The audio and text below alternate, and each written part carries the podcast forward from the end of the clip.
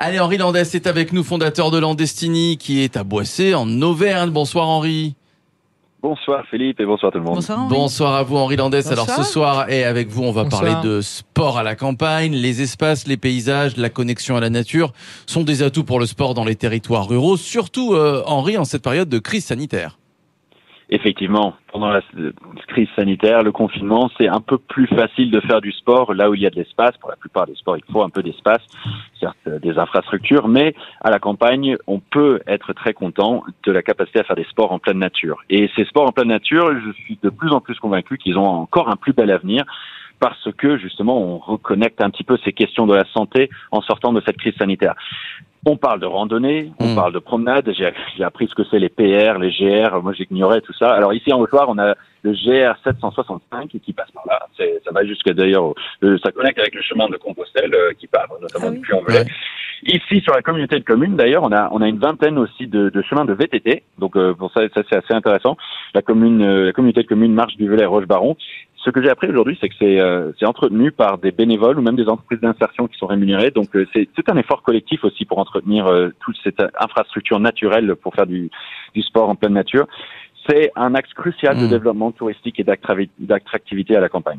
Et d'ailleurs, plusieurs collectivités territoriales en campagne ont défini une vraie stratégie, une stratégie claire, faire du sport l'attraction touristique principale cet été. Et c'est une bonne idée. Pas absolument. J'ai parlé avec l'office de tourisme de la communauté de communes qui travaille avec la, maison du tourisme du département de la Haute-Loire.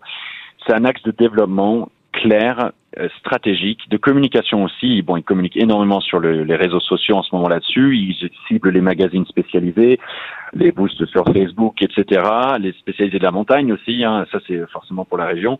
Ils ont vendu deux fois plus de guides de chemins randonnés et de VTT euh, depuis la sortie du confinement qu'en temps normal. Mm. Donc c'est assez assez notable et ça s'inscrit dans une démarche de long terme. Ils savent que c'est quelque chose qui peut durer. Alors, le sport en pleine nature, c'est un très bon moyen pour sensibiliser à la préservation de l'environnement, Henri. Vous revenez effectivement à ce qui nous intéresse Bah le oui. plus. Effectivement, le sport et la préservation de l'environnement sont indissociables. Comment être performant sans une air pure, une eau propre, une alimentation saine? Moi, je ne sais pas faire. La biodiversité aussi doit être préservée pour des sports en pleine nature. C'est, euh, ça va de soi. C'est assez compréhensible. L'initiative intéressante là-dessus, d'ailleurs, que j'ai regardé, c'est au parc régional, le parc naturel régional des volcans.